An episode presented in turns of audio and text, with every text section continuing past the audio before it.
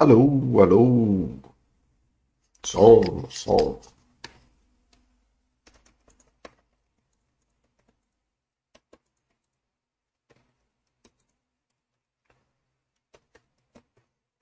Aqui, beleza. Aqui tá tudo certinho. Bom dia, pessoal. Bom dia, pessoal da Baster.com. Bom dia, pessoal do canal Daninho. Tudo bem com vocês? Bom sábado aí para vocês. Como estamos? Mais uma semana se passou no ano que começa. Bom dia, Dr. Banner. Bom dia, Suzana. Tudo bem com vocês? Como é que vocês estão por aí? Sejam bem-vindos mais a um Chat PC. Chat PC é uma iniciativa da Baster.com, a rede social de educação financeira que eu trabalho Sou psicólogo clínico e na Baster eu trabalho aí atuando, tentando melhorar a vida das pessoas, ajudando as pessoas a se desenvolverem aí na parte de vida mesmo, né? A Baster.com, apesar de ser sobre educação financeira, é muito focada em desenvolvimento de qualidade de vida, né? Porque a gente tem esse entendimento de que Desculpa aí, gente, eu tô me recuperando de uma gripe pesada, eu tô com a voz meio bichada, mas vamos lá.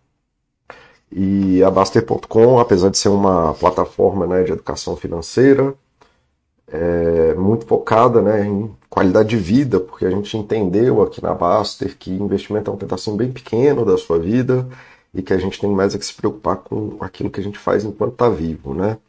Ótimo. É, esse chat PC é o segundo aí de uma série de chats que eu estou fazendo sobre relações. No chat passado eu falei sobre relações saudáveis, o que, que faz uma relação saudável. E aí, contra o meu melhor juízo, hoje eu vou falar do, dos problemas do mundo. Né? Eu não sou tão focado nos processos de adoecimento e de doenças.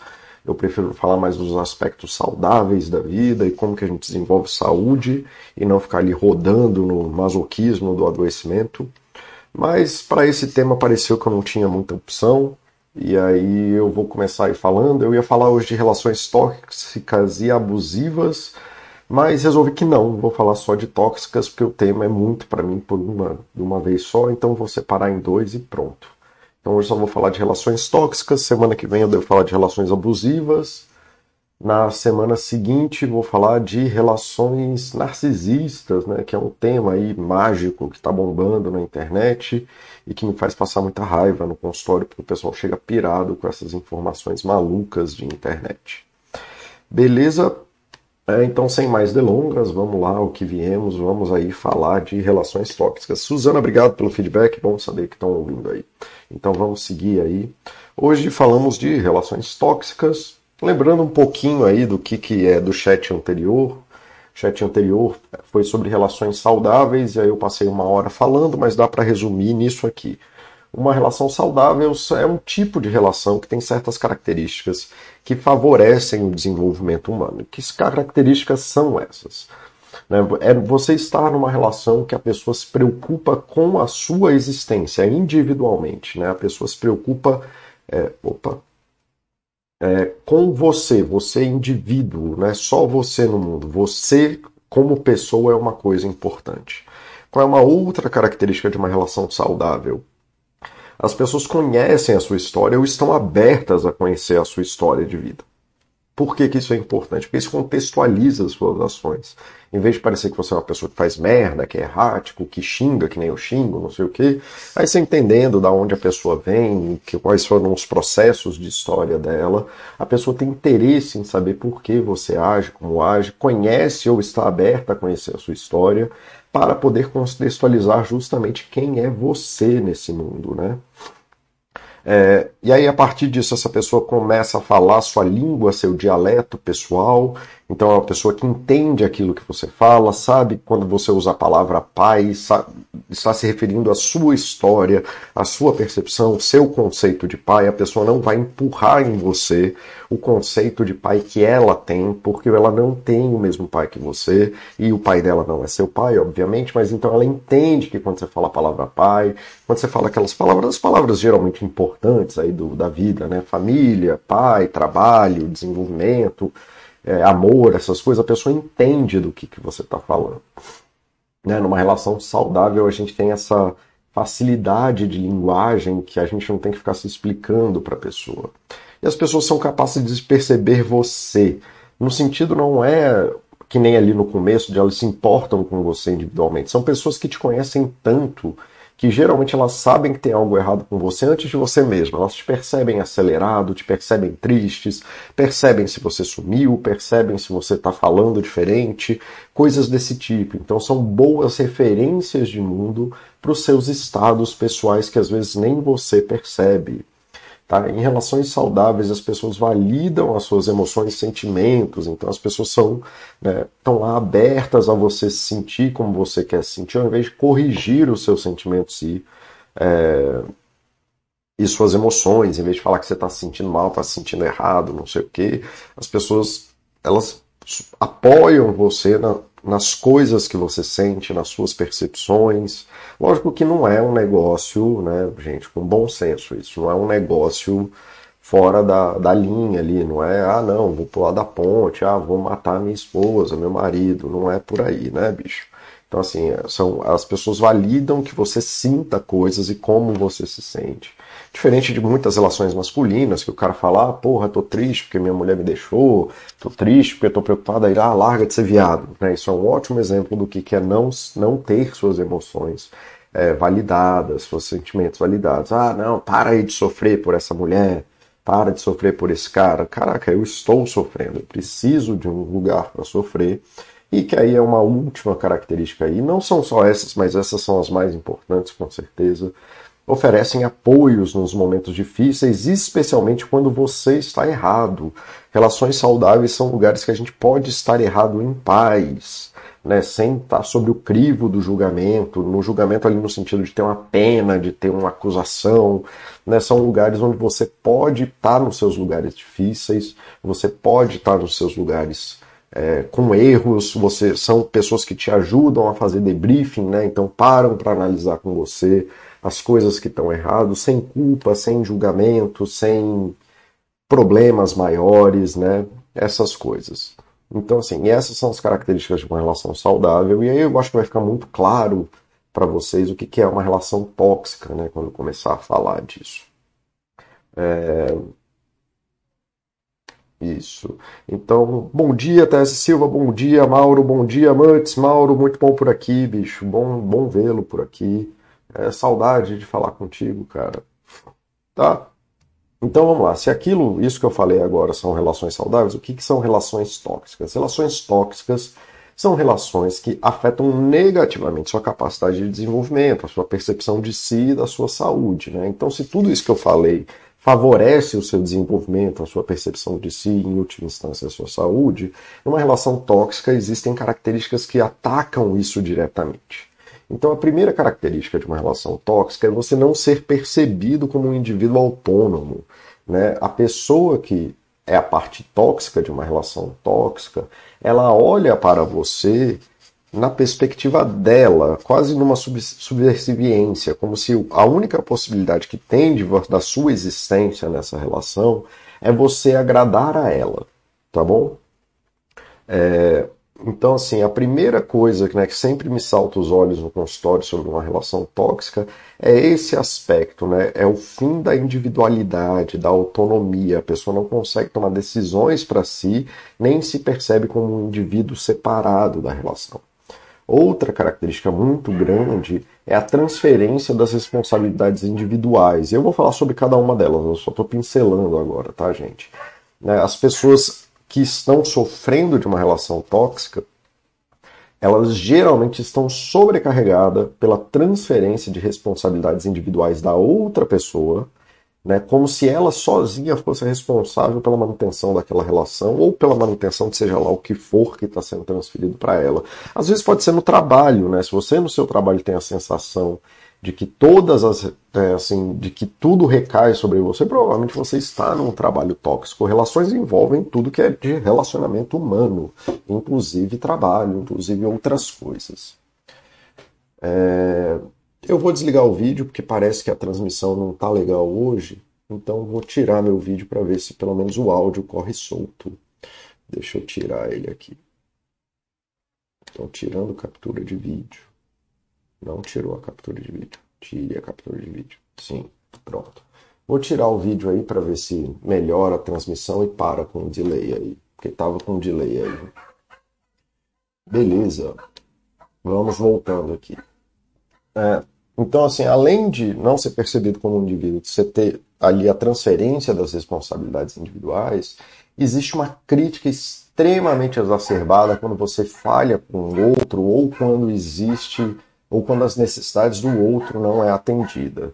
Né? Então, assim, não só existe essa transferência, como existe uma punição real ali, existe um conflito que é gerado quando as necessidades dessa outra pessoa, do trabalho, do teu chefe, sei lá quem, não é atendido. Então, sei lá, que nem quando eu vejo aí com a galera que está fazendo mestrado, doutorado, é, geralmente eles se veem aí na posição, às vezes, de ter que ficar fazendo coisas menores para o orientador, tipo comprar pão e tirar xerox do não sei o que, levar o orientador. Então, assim, existe uma punição, né? nesse caso existe uma, ou pelo menos uma expectativa de punição muito grande é, desse orientador, e obviamente esse, esse orientador até está pior, ele está cometendo um crime, no caso, né, que é de assédio moral.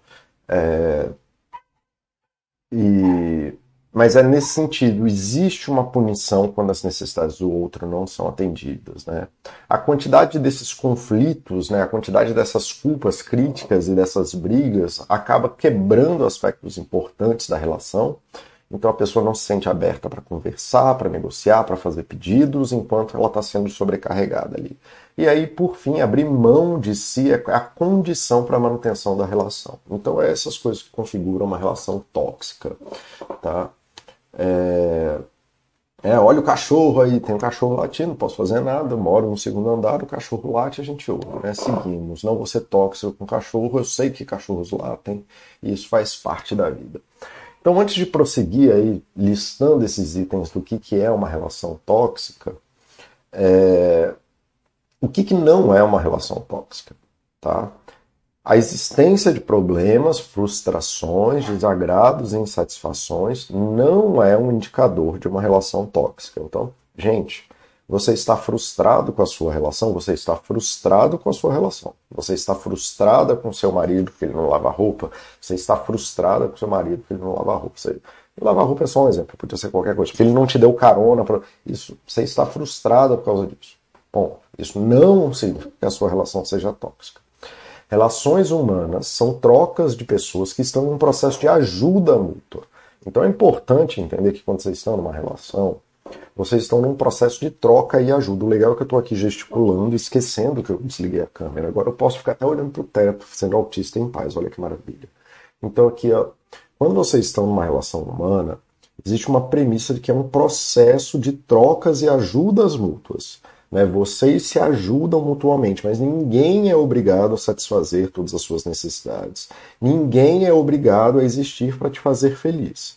Nem sempre as pessoas têm disponibilidades, habilidades ou possibilidades para atender às suas necessidades. O fato de alguém não atender uma necessidade sua não significa que essa pessoa é, está sendo tóxica com você. Muitas vezes ela só não tem a capacidade de atender aquilo que você está pedindo para ela, ou aquilo que está sendo pedido dela. O que é uma coisa normal, porque indivíduos, lembra que eu falei de indivíduos autônomos? Indivíduos autônomos são têm necessidades individuais e eles têm autonomia para tomada de decisão. Tá? Não adoeçam processos normais de vida por terem dificuldades. Então, não é porque existe uma dificuldade em um casamento, em um relacionamento, num namoro, num trabalho, é porque alguém te mandou um e-mail desaforado, não é por isso que essa relação é tóxica, tá? Os processos são normais de vida, tá? Muitas vezes quem reclama muito da relação é quem exerce o padrão tóxico, tá? a maioria das vezes, assim, que no meu consultório, a pessoa chega reclamando e reclamando e reclamando e reclamando e reclamando da relação, ela é a pessoa tóxica ou abusiva da relação. Ela é a pessoa que não consegue perceber o outro como indivíduo, não sei o que. Então, você quer uma dica aí? Se você está criticando demais o teu marido, mulher, não sei o que, é bem provável que o tóxico seja você tá? Porque você é que está com dificuldade de entender o outro como um ser autônomo. A maioria das pessoas que sofrem por estar numa relação tóxica, diferente de você sofrer porque você está frustrado, ele sofre da incapacidade de satisfazer o outro. Ele não sofre por aquilo que ele sofre. Eu tenho que fazer um processo enorme de psicoeducação para a pessoa se perceber em uma relação tóxica abusiva. Então já saiba assim, se você está sofrendo na sua relação porque, sei lá, seu marido não quer casar, porque tua esposa não está afim de fazer sexo com você tal dia, não sei o que, isso não significa que você está numa relação tóxica, significa que você se frustrou porque a outra parte autônoma da relação te desagradou e tá tudo bem, e aí você tem que ser adulto e lidar com isso. Dificuldades fazem parte das relações e transferir as suas necessidades para o outro é o primeiro sinal de que há algo errado com você e não com a outra pessoa, tá bom? Então já vou deixar essa aqui para vocês, porque eu, isso aí é uma, é uma coisa bem comum do consultório da pessoa chegar para mim reclamando de uma relação tóxica, quando na verdade o tóxico é ela, porque ela não consegue se perceber insatisfeita numa relação sem agredir o outro. Então já fica aí o, o, a dica para vocês, né? Se desenvolvam emocionalmente, aprendam a estarem satisfeitos e tomarem decisões para você para vocês. Então, bom dia aí, Binário, bom dia, Foxhold, bom dia, Big Techs. Tudo bem? Bora lá, vamos seguir. Então, vamos lá. Uma das principais características que tem a ver com isso que eu acabei de falar agora é críticas quando o outro não tem as necessidades atendidas. E lembra que isso é um contínuo, gente. As relações tóxicas e relações abusivas não tem um evento que determina que essa relação é tóxica, abusiva. Essas coisas precisam acontecer num contínuo, tá bom? Tirando as coisas graves, de enfiar a mão na cara do outro, dar tiro. Aí é óbvio. Aí é crime, gente. A gente não vai ficar discutindo se crime faz mal, tá bom? É, parem de ser loucos. Se a pessoa te enfiou a mão na cara, obviamente isso é ruim. Não precisa de duas, três porradas na cara. Não precisa da pessoa batendo no seu carro três, quatro, cinco vezes é, para você descobrir que as coisas estão ruins. Então, assim, não é assim que funciona. Gente, eu vou atender meu, tele, meu interfone aqui e já volto porque meu filho está em casa. Calma aí.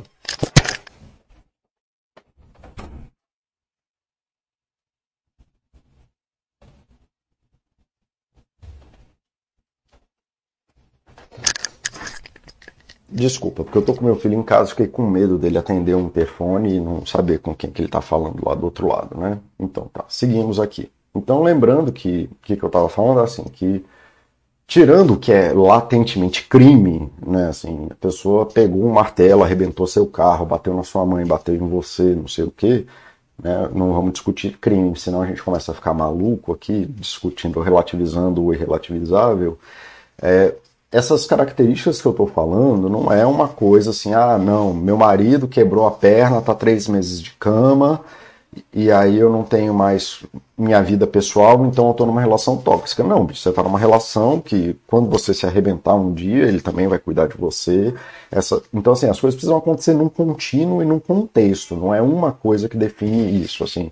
Não é um dia que, sei lá, bateu o carro e aí, porra, caraca, num momento de estresse alguém falou uma coisa errada. É um contínuo, é uma coisa intensa que acontece repetidamente.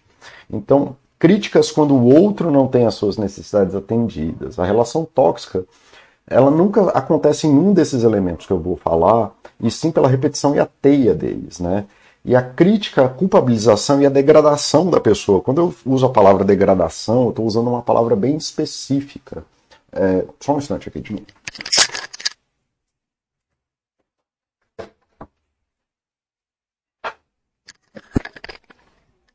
Tive que fechar a porta ali porque o barulho estava alto. Desculpa. Hoje está difícil, mas peço desculpas aí a vocês. É, mas é as coisas de fazer coisa ao vivo, né? Então, assim, eu usei a palavra degradação de uma forma muito específica mesmo, no sentido de que é retirada de elemento, que nem quando é degradação do solo. A crítica e a culpabilização, elas são tão frequentes na relação, elas acontecem com tanta intensidade que a pessoa vai perdendo elementos dela, ela vai deixando de ser ela, né? E isso vai fragilizando a pessoa, porque ela vai parando de se perceber como uma pessoa.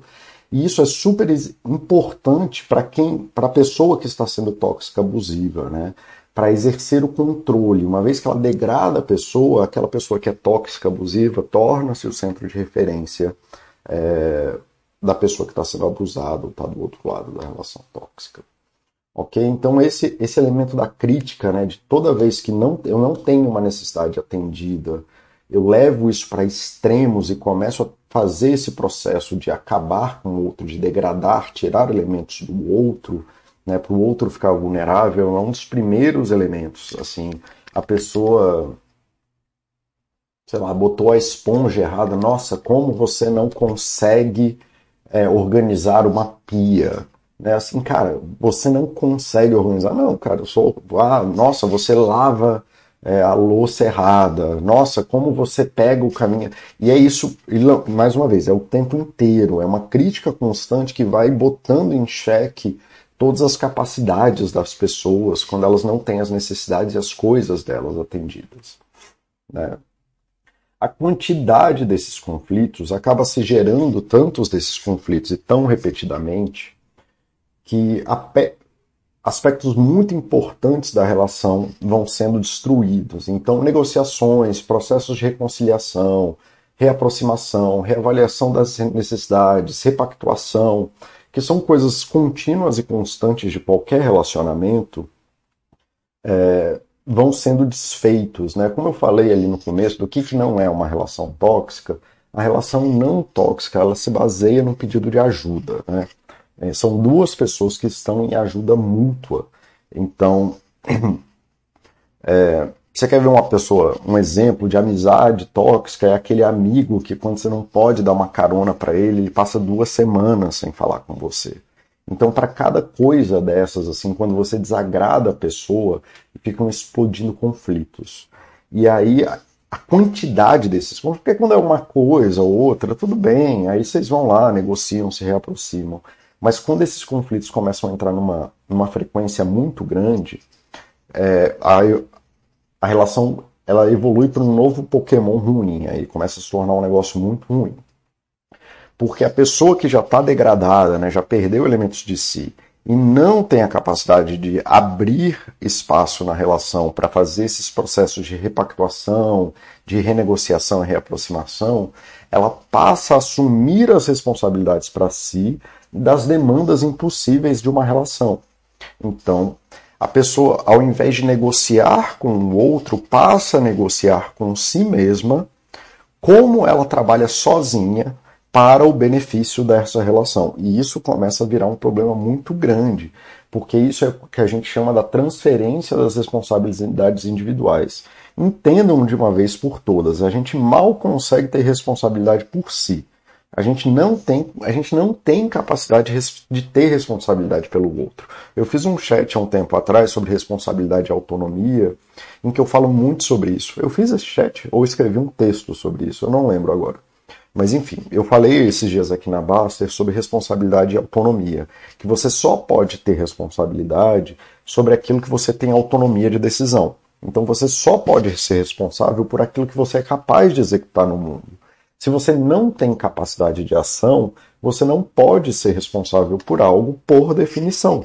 Porque você não tem como que você vai ser responsável pelo cuidado de um cachorro que você não consegue acessar. Né? Se você não é capaz de acessar o cachorro para cuidar dele, se você não tem autonomia do cuidado do cachorro, como que você vai ser responsável por ele? É impossível. Só que aí acontece essa responsabilidade, a transferência da responsabilidade individual passa para esse indivíduo que está sofrendo da relação tóxica e ele passa a se responsabilizar por isso de coisas que ele não tem autonomia, de forma geral, tentando evitar os problemas que o outro gera, as críticas e, e acusações e a degradação que o outro causa. Só que isso vai botando a pessoa num espiral, tá? Então a, a, vítima passa a ser responsabilizada, punida e criticada por não ser capaz de atender aquilo que nunca foi responsabilidade dela.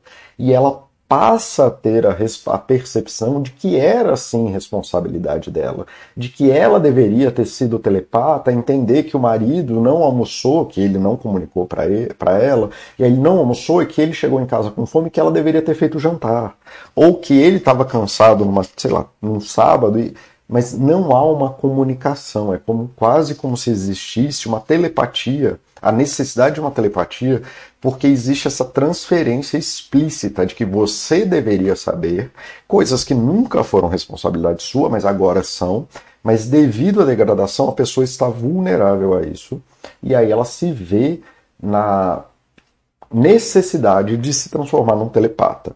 E aí ela passa a se tornar, né, se perceber como uma pessoa que tem que atender necessidades que nunca foram delas em primeiro lugar. Uma vez que você tem a transferência da responsabilidade localizada na pessoa, então vamos lembrar que isso aqui é uma teiazinha, é quase um sisteminha né, de como criar uma relação abusiva.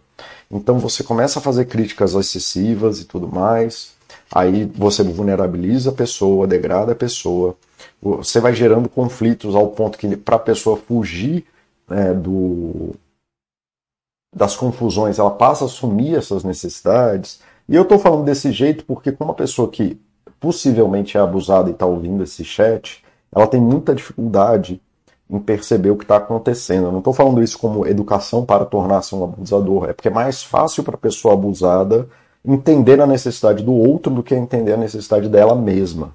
Tá? Então, assim, eu espero que a pessoa que é abusada consiga ver o outro fazendo isso com ela, porque se, ela, se eu tentasse falar dela para ela, eu não ia conseguir, justamente porque chegamos no ponto em que ela não se percebe mais como um indivíduo autônomo. Então, a pessoa que está numa relação tóxica, é, ela tem muita dificuldade em se perceber como um indivíduo autônomo. Isso pode variar em vários graus, tá?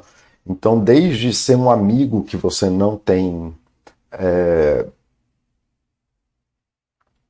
muito contato, mas toda vez que você encontra com essa pessoa, você tá nesse lugar em que você vê assim, putz, para sair com essa pessoa, eu só posso ir nos lugares que ela come, para poder estar com essa pessoa, eu só posso falar dos assuntos que ela quer falar. Se eu falo alguma coisa que desagrada a ela, ela dá um chilique na mesa. Se as coisas no jantar, isso com amizade, se as coisas no jantar não acontecem do jeito que ela planejava, a, a relação se torna conflituosa e por aí vai. Então, quando você está numa relação dessa, você não se percebe como um indivíduo autônomo. Né? Você começa, é, depois dessa escada em que você chegou nesse ponto que você está assumindo necessidades que nunca foram suas em primeiro lugar, você passa a ter uma percepção do outro na sua frente. Então, para todas as decisões que você vai tomar, você passa a colocar em primeiro lugar não as suas necessidades, não a sua autonomia, não a sua capacidade de decisão, mas você passa a considerar o alter, o outro. Então, assim, poxa, eu tô com fome, o que o fulano quer comer? Eu, poxa, eu queria sair hoje. Não, mas a minha mãe, porque mães, mães e pais também podem ser tóxicos. Poxa, eu queria tanto ir no cinema. Ai, mas se eu propor pro fulaninho para fazer um negócio, ele não vai querer. E, de novo, não é uma coisa individual, isso é um contínuo de repetidas vezes, tá bom, gente? Então, assim, você passa a considerar os movimentos dos outros ou do outro e você passa a considerar as respostas dos outros antes de considerar a sua necessidade. Você não é mais um indivíduo autônomo, né? Você tem o id, que é o eu, você tem o alter, que é o outro, é a tradução literal dessas palavras, mas psicologia gosta de ficar criando essas palavras chiques para complicar o entendimento das pessoas. E é como se o outro começasse a pagar aluguel na sua cabeça, mas sem pagar o aluguel, e ele começa a morar lá e ele começa a falar para você de tudo que você está decidindo e reclamando você com você mesmo dentro da sua cabeça sobre as coisas que você deveria fazer, mas na perspectiva dele. Você não consegue mais fazer uma tomada de decisão sem que a perspectiva do outro seja levada em consideração, ou pior, que seja uma prioridade, de que você tenha que atender a necessidade do outro primeiro para é, poder ter a sua necessidade depois. Isso aí é muito comum naquilo que é quando chegar nesse tópico, que vai ser o tópico das, da, dos relacionamentos narcisistas, que tem muito a ver com os com a infância, né? Esse tema está em vigor. Para quem não sabe do que, que eu estou falando, o tema de relacionamentos narcisistas está muito famoso hoje em dia por conta das mães narcisistas. E isso é muito comum, inclusive, né? Quando você tem esse tipo de relação em que a mãe se põe como prioridade da relação não dando nenhum lugar para a criança, nenhum lugar de igualdade, nem lugar nenhum, que a única opção que essa criança tem é ou agradar a mãe ou sofrer essas punições. E aí essa, essa criança que eventualmente vira um adulto, geralmente vira um adulto que não consegue assumir nenhuma necessidade para si sem agradar outra pessoa no processo. Então ela só consegue fazer buscas individuais quando essas buscas individuais são do interesse de outra pessoa. Tá bom? Então só adiantando aí um outro, um outro tema que eu vou falar daqui a duas semanas. Mas é isso, né? O que acontece aqui no final, perde-se a percepção individual e torna-se uma pessoa que só existe pensando nos efeitos das suas decisões para com o outro, né? Acaba a autonomia e a individualidade. E aí é a parte mais, mais difícil dessa que vem dessa relação é quando né, esse é o último estágio ali, quando esse é o lugar em que a relação se solidificou como uma relação tóxica efetiva, em que essa pessoa já está pagando aluguel dentro da tua cabeça, e você vai ter muita dificuldade de, de sair dessa relação, inclusive. É, e aí a condição para manutenção dessa relação, então já é o último estágio ali, é o Pokémon máximo, né, o estágio máximo de evolução. Você já está num sistema de retroalimentação infinita. Então, para evitar brigas, a pessoa, você, a pessoa, precisa assumir responsabilidades das quais elas não dá conta, abrir mão da individualidade por estar tom... eu errei aqui, abrir mão da individualidade constantemente. É... Vamos, aí constantemente tomando decisões que beneficiam apenas o outro para evitar conflitos para o outro. Então, quando ela falha, ela é vítima constante daquilo que está tentando evitar, desses conflitos, de errar, de tentar tomar decisões boas para o outro e tudo mais. Então, aumentando a sensação. Isso tudo fica girando, né, numa espiral, e estou eu aqui gesticulando de novo com a câmera fechada, mas vamos lá. Aumentando a sensação de responsabilidade individual sobre o outro, né, porque imagina, uma pessoa que está vivendo nessa condição ela tem uma quebra total é, da, das necessidades dela. Então ela nem sabe fazer mais buscas. Desculpa, eu vou beber água aqui, gente.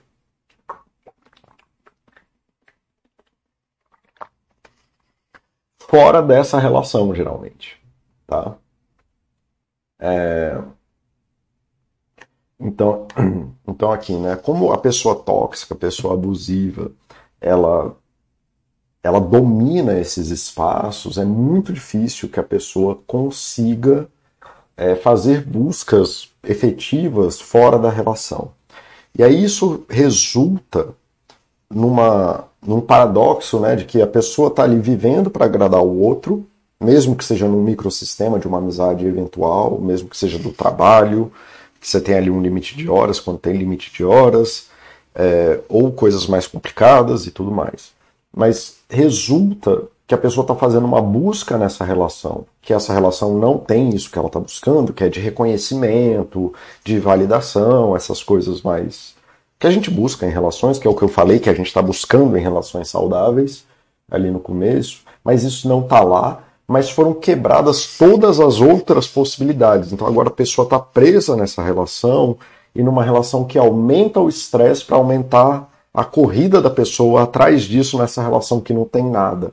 Então é uma relação que a gente chama de dilema do escravo, né, em que o, o, o capataz bate para aumentar a, o trabalho do escravo e o escravo trabalha mais para evitar apanhar.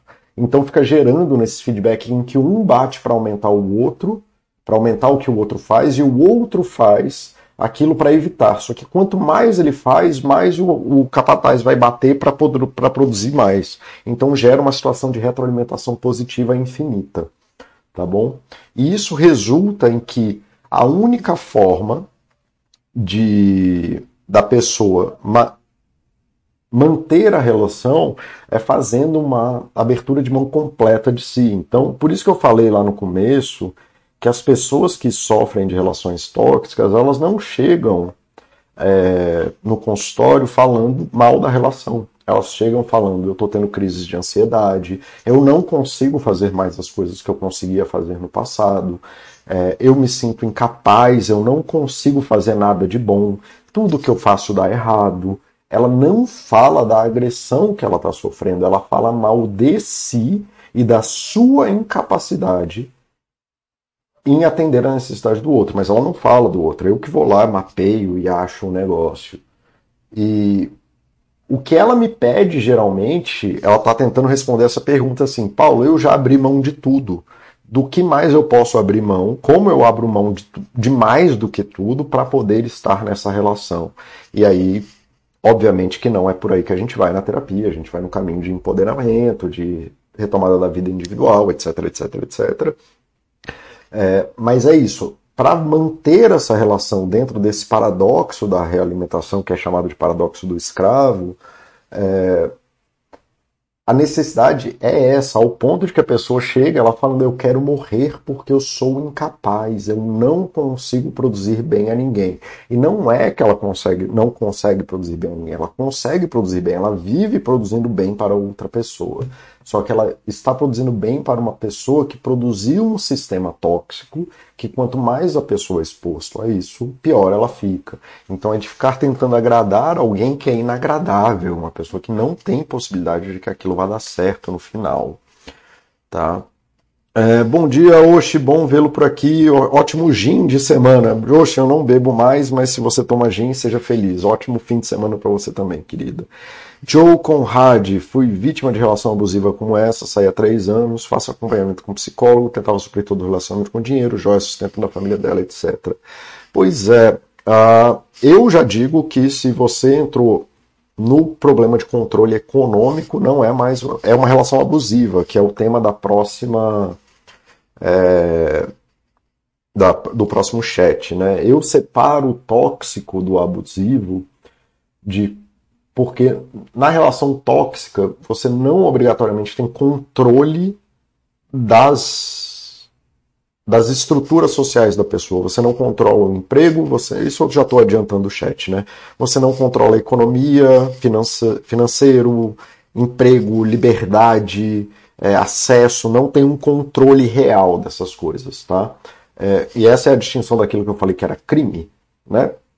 Pois é, a relação tóxica, ela não precisa trafegar dentro do crime. Ela pode ser só uma coisa muito ruim que acontece na sua vida. Quando acontece isso que você está falando, é, Joe, que entra numa, numa questão de controle financeiro, controle do tempo, da liberdade, aí essas coisas já começam a ser configuradas como crime, tá? E aí, para mim, a linha está nesse lugar, ok? É... Então a relação abusiva para mim, quando eu comunico, e eu preciso fazer essa distinção, não é exatamente uma distinção psicológica, mas é uma distinção pragmática no consultório para poder explicar coisas para pessoas. Então assim, quando eu vejo que a pessoa está numa, numa situação que ela é vítima de um crime, eu sou obrigado por lei a comunicar para ela, porque ela é uma pessoa que está em vulnerabilidade de direito. Né? O, o Osho até saberia explicar isso melhor do que eu mas é uma pessoa que está so, tá sendo cerceada dos direitos fundamentais de humanidade dela. E aí eu preciso comunicar para ela que ela está sendo vítima de um crime, porque isso é minha obrigação como profissional de saúde. Para orientar ela que ela procure advogado, que ela entenda o que está acontecendo com ela, para que ela busque instituições que, que servem de apoio a esse tipo de crime, etc, etc, etc. Então, assim, por mais que não seja uma, lá uma definição ultra psicológica de um consenso da psicologia, eu estou tentando passar aqui para vocês isso que é pragmático, que funciona na vida real. E então assim, essas coisas, se você tem ameaças de que quando você não passa o seu dinheiro para o seu parceiro, ou quando você não dá presentes para o seu parceiro. E de novo, é diferente assim, seu parceiro não gosta de dar presente, você é frustrado, é uma coisa. E aí você fica puta, é uma coisa.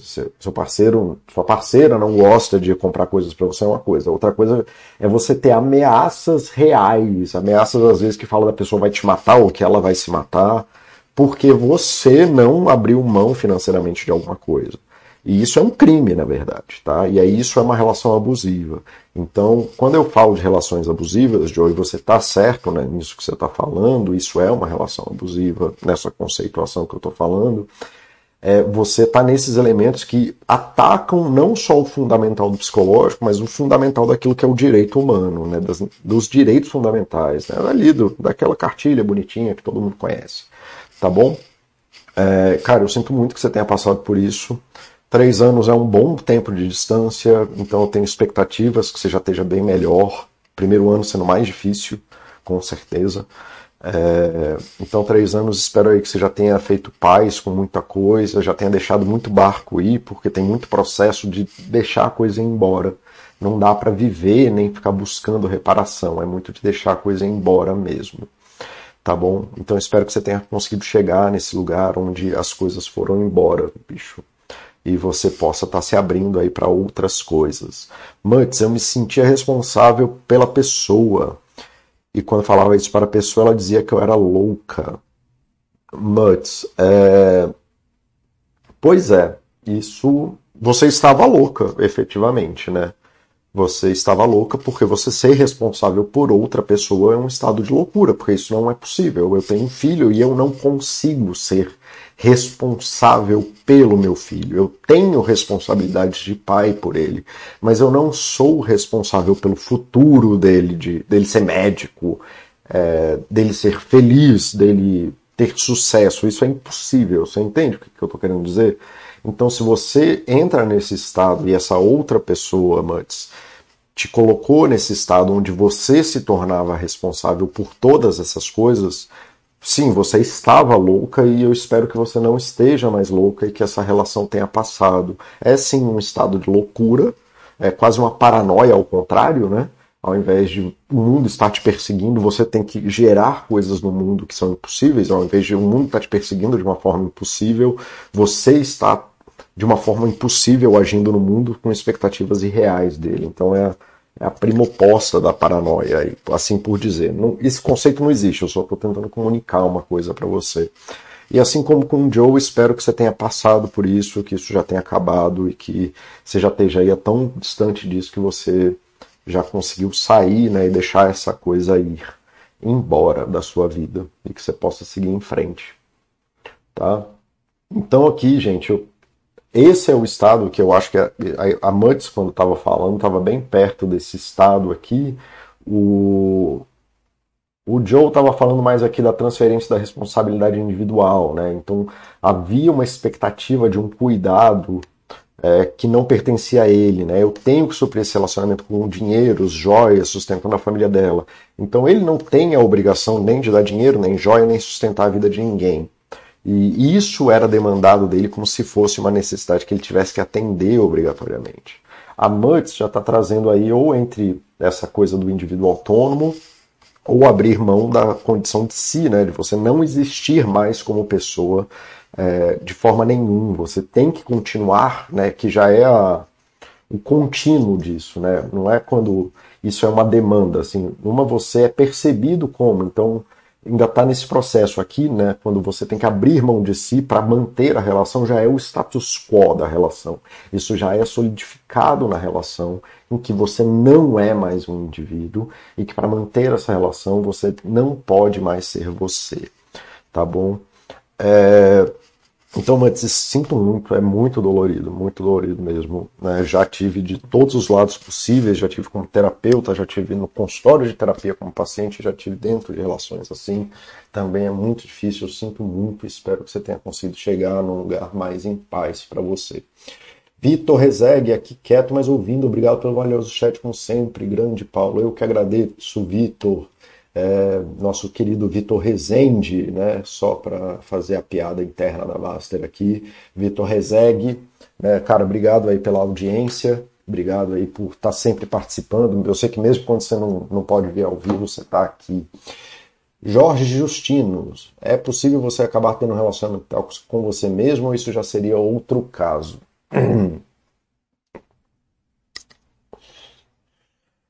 Cara, para a população leiga, eu diria que sim. É...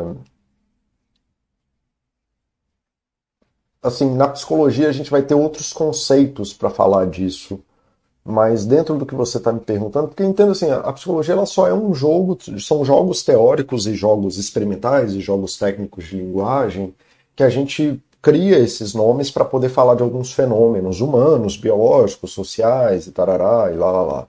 Então, assim, é, é até mais fácil se você pensar que essas coisas não existem.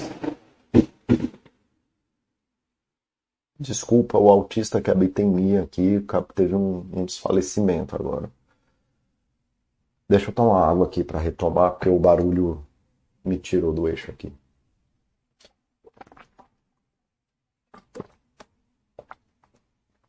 É... Então, assim, quando a gente vai falar de pensamentos eletéricos, quando a gente vai falar de pensamentos intrusivos, ou quando a gente vai falar de sobreviventes de trauma, que são, são as pessoas que, que geralmente estão nesse lugar de ter um relacionamento tóxico com você mesmo, a gente vai usar outra conceituação. Mas sim, é possível, né? É meio difícil porque muita da relação tóxica envolve necessidade de controle dos outros, né?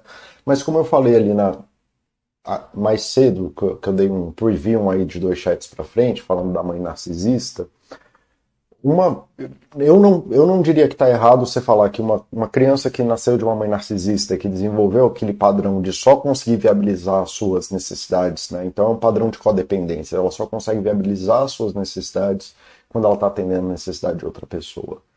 Eu, eu acharia correto dizer que ela está tendo um relacionamento tóxico com ela mesma. Acaba que ela é juiz, é, juiz vítima, algoz e executor de si mesma. É, mas ficaria meio complicado. Mas para o público leigo, eu ficaria mais satisfeito. É, só um instante, gente, que meu filho está me chamando aqui.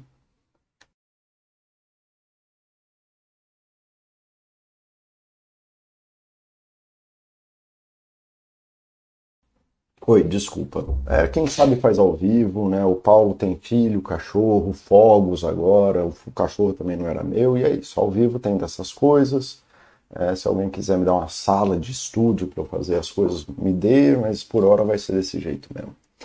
É, então, assim, é, a, a, filha de uma, de uma mãe narcisista tem essa tendência para codependência, tem essa tendência para cuidar dos outros excessivamente antes de cuidar dela mesma, abrir mão naturalmente. É como ela aprendeu isso na infância e aprendeu isso como uma forma de amor válida, ela acredita que aquilo é uma forma correta de amar e uma forma saudável de amar. Então, ok, ela seria tóxica com ela mesma. Tá? Não sei se eu te respondi, Justina, porque você fez uma pergunta muito complicada, na verdade. É... Mas eu tentei te responder da melhor forma que, é, que eu consegui. Tá? TST Silva 88. Paulo, nos colocamos de forma consciente em relações tóxicas. Cara, eu não sei se eu já fiz meu chat sobre consciência, porque eu, essa aula é uma aula que eu dei muitas vezes na quando eu dou aula para alunos de psicologia. A consciência é menos importante do que a gente acha. Né? A consciência diz respeito. Eu já falei isso sobre autoconhecimento, tá nos meus chats de autoconhecimento, TS Silva. É, não é porque a gente é consciente de um processo de que a gente tem capacidade de alterar ele. Não é porque você tem consciência de que você tem câncer terminal que você pode fazer alguma coisa sobre isso. A consciência te ajuda a perceber algumas coisas e talvez, se for possível, dentro das suas habilidades e mais um monte de coisa, talvez conseguir agir, talvez sim, talvez não. É, mas eu não diria que as pessoas vão buscar uma relação tóxica que tem todo esse tipo de gravidade que eu citei aqui, de falando assim, nossa, eu vou ali me fuder no buraco, pular na fogueira, enfiar uma estaca no meu coração e acabar com a minha vida. Então, assim, eu não sei se é, no, da forma que vocês usam a palavra consciência, assim, se a pessoa tem consciência daquilo que ela está fazendo, provavelmente não. Provavelmente ela está ali acreditando numa coisa legal. A pessoa que está no final de uma relação, ele está no último estágio Pokémon aqui, no abrir mão de si, ela, ela acredita piamente e na consciência dela de que ela está fazendo o melhor pelo outro, cara e que ela está tentando ali cuidar daquela pessoa que precisa de ajuda, que o Joãozinho lá, que a Mariazinha está sofrendo e que a família dela está sofrendo. Então deixa eu falar aqui, Joe, não estou falando de você não, estou só usando como exemplo aqui. Mas porra, a, a, família da Mariazinha ali, que nem o Joe falou, está sofrendo, cara. Porra, vamos ajudar. O que ele não entendeu ainda, o que talvez não esteja consciente e aí ele não conseguiu avaliar alguma coisa, é que não existe o retorno que ele espera daquela coisa né, de que a família da Mariazinha nunca vai olhar assim, caraca, bicho. Um, a gente está fudendo a sua vida. Dois, você não tem a obrigação de fazer isso. E três, sem você a gente morre. Então, pô, vamos agradecer, vamos tentar fazer a sua vida melhor. Pelo contrário, como eles funcionam nos ciclos de violência, eles geram mais estresse para fazer o Joe correr mais atrás ainda. Então, assim, não é uma galera que você pagou a conta de luz eles vão falar assim, porra, valeu, e aí semana que vem eles vão vender um negócio e te pagar de volta. Eles vão ficar gerando estresse cada vez maiores para você ter que pagar cada vez mais. É, Paulo, o Big Tech está perguntando: uma relação pode se tornar tóxica ou deixar de ser tóxica com o tempo?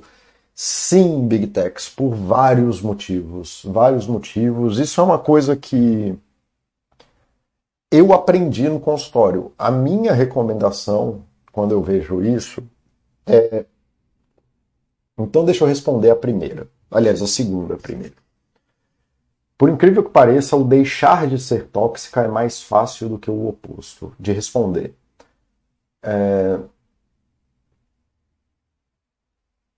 Muita gente é tóxica ou abusiva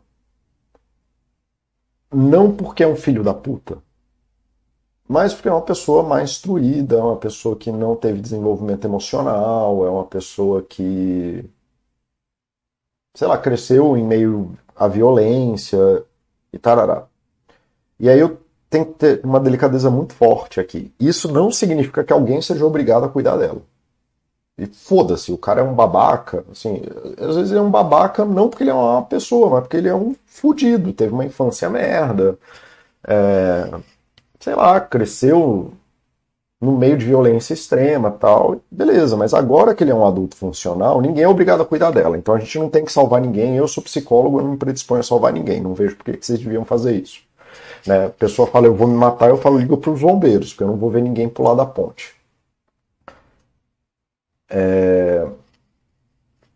Então, sim, a pessoa pode ali perceber que está fazendo uma quantidade absurda de merda e se predispor a mudar. Geralmente, eu sempre que eu vejo isso, eu proponho algum tipo de afastamento, mesmo que seja psicológico. É... Assim, sem porque sem a individuação, a relação tóxica ela tem as características de codependência, tem as características de controle, tem as características de abuso. Então, assim, o processo de individuação numa relação tóxica é sempre importante. E é geralmente aí que eu vejo se a outra pessoa vai ser capaz ou não de lidar com isso. Então, se então a, a relação pode deixar de ser tóxica se dentro dessa relação, por meio de terapia, por meio de conversa, por meio de sei lá o que, eventualmente os indivíduos dessa relação forem ser capazes de fazer um processo de individuação e se tornarem indivíduos de novo e tudo mais. Então pode ser feito. Não recomendo, porque eu não recomendo nada para ninguém. É, são situações difíceis, em situações que existe violência física, crime, eu sempre recomendo afastamento de corpos. Afastamento de corpos não é separação, é a pessoa ir morar na casa da mãe por um tempo, por exemplo porque dentro da relação é muito difícil. Mas, cara, eu já atendi de tudo e já vi tudo nessa vida e já vi tudo acontecer. Então pode ser, sim, é, é possível, acontece. Ela pode ser, deixar de ser tóxica, as pessoas podem evoluírem, as pessoas podem amadurecerem, mas isso não significa que as pessoas deveriam, especialmente as pessoas que estão sofrendo o abuso, elas não deveriam se não devem, isso não deve acontecer. Elas não devem se responsabilizar por conduzir esse processo. Né? E eu estou falando isso porque a pessoa que está sofrendo numa relação tóxica, ela já está ultra responsabilizada. Então, eu estou, para quem estiver ouvindo e tiver com a ideia maluca agora, ah, então eu tenho que ajudar o meu marido e me ajudar. Não, você não deve fazer isso. Você deve procurar um profissional e trabalhar para saber se isso é possível. Mas possível é, já vi acontecer algumas vezes, muito mais do que eu achava que eu era capaz quando eu comecei a profissão Big Techs. É, relações podem se tornar tóxicas, podem por diversos motivos.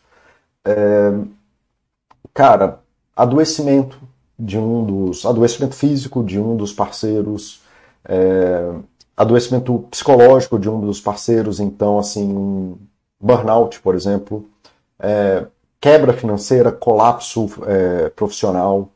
É, então, quase todos os. tudo que é um trauma que causa uma ruptura. Imagina, você está dentro de uma relação, a relação é estável e tem. Estou eu aqui gesticulando de novo a relação é estável e você está numa ali, numa troca saudável e de repente um dos parceiros sofre um trauma de vida, para onde ele vai correr? e aí ele vai correr para o outro parceiro, né, Big Techs. Acho que faz sentido isso para você. E isso é ok no primeiro momento e recomendável, né? Porque afinal, o parceiro é a pessoa de segurança, né? Então é isso mesmo. Assim, porra, você teve que, sei lá, tu quebrou a coluna, ficou de cadeira de roda seis meses, quem vai te apoiar? Teu parceiro, é isso mesmo. Só que eventualmente isso precisa voltar para um processo de individuação. E se ele não voltar, provavelmente você vai ter aí a formação de uma relação tóxica. Então não é apenas isso, mas gr grandes traumas. É, com um dos parceiros, então assim, foi demitido e passou seis anos sem conseguir emprego, pode acabar criando isso, tá? Então, acho que eu consegui te responder, querido. Então, Jorge Justino está falando que eu respondi, ótimo, querido, que bom. Paulo, como essas pessoas tóxicas conseguem ter, identificar a gente que tem, sei lá, autoestima baixa e tarará? Cara, é pelas respostas emocionais. A melhor forma que eu tenho que explicar isso, Nuts, é assim: é, você conheceu um cara e aí você saiu uma, duas, três vezes com ele. E aí de repente você fala, sei lá, você quase arranha o carro ou alguma coisa assim. E, e aí ele fala, pô, você é uma escrota, você não presta atenção, sua vagabunda. E pronto. Ele falou uma coisa estúpida, estapafúrdia dessa. E lá, lá, lá a maioria das pessoas vai virar de costas e vai embora. E nunca mais vai falar com essa pessoa. Não vai dar tchau, não vai mandar mensagem, não vai explicar porque está indo embora. As pessoas só vão embora. Uma pessoa extremamente agressiva que fala um negócio desse ou algo parecido com isso. Eu estou usando um exemplo estriônico porque eu não sei com quem eu estou falando, então eu tenho que dar um exemplo que faça sentido, né? Assim que, que, que vocês consigam ver. Então a maioria das pessoas, quando alguém assim, você vai lá e derrubou um prato na casa da pessoa, a pessoa, caralho, você é um babaca, você não viu isso aí, cacete. A maioria das pessoas vai pegar sua trouxinha e vai embora. Pessoas que são vulneráveis a relações abusivas, a relações tóxicas, vai fazer o processo de compreensão dessa pessoa. Então as pessoas que são vulneráveis a relações abusivas são pessoas que têm tolerância a essas agressões e ficam nela. Aí, num primeiro momento, a pessoa fala: Nossa, eu perdi a cabeça, como você é legal comigo, ninguém nunca. Ó, aí a pessoa fala: Ninguém nunca falou, ninguém nunca né, parou para ouvir tentar entender o que, que eu estava dizendo e tarará, lá, lá, lá. E aí as pessoas que têm vulnerabilidade para isso ficam, apesar das agressões, apesar das repetições das coisas, a pessoa que é vulnerável a relações abusivas fica as outras só vão embora.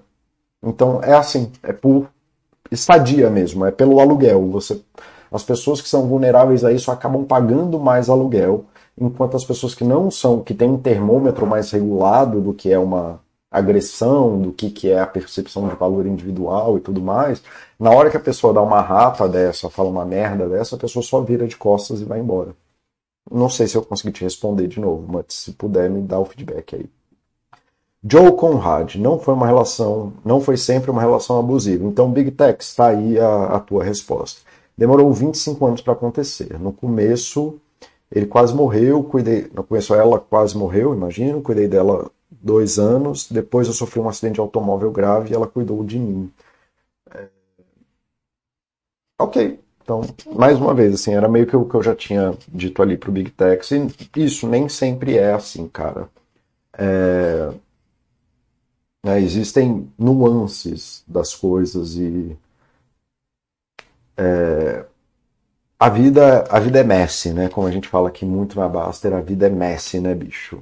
É, tem dessas coisas malucas, piradas. Bom, galera, eu passei aí já do horário do chat. É, desculpa aí ter passado um pouco do horário. Era isso que eu tinha para trazer para hoje. Eu vou falar no futuro, depois que eu acabar de falar do lixo e da, do chorume, da, Ai, cara.